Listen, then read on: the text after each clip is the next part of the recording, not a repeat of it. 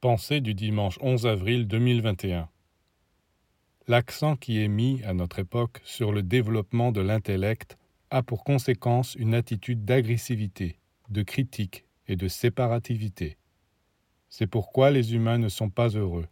Pour être heureux, ils doivent chercher à développer un autre principe en eux-mêmes, leur âme. Mais l'âme ne peut s'épanouir que dans la vie fraternelle, où, semblables à des abeilles réunies pour préparer le miel, tous travaillent à accomplir la volonté de Dieu afin de faire descendre son royaume sur la terre. Lorsqu'ils auront compris les ravages produits par le développement exclusif de l'intellect au détriment des autres facultés, les humains se décideront à mettre l'accent sur les échanges fraternels, et c'est là qu'ils trouveront le bonheur.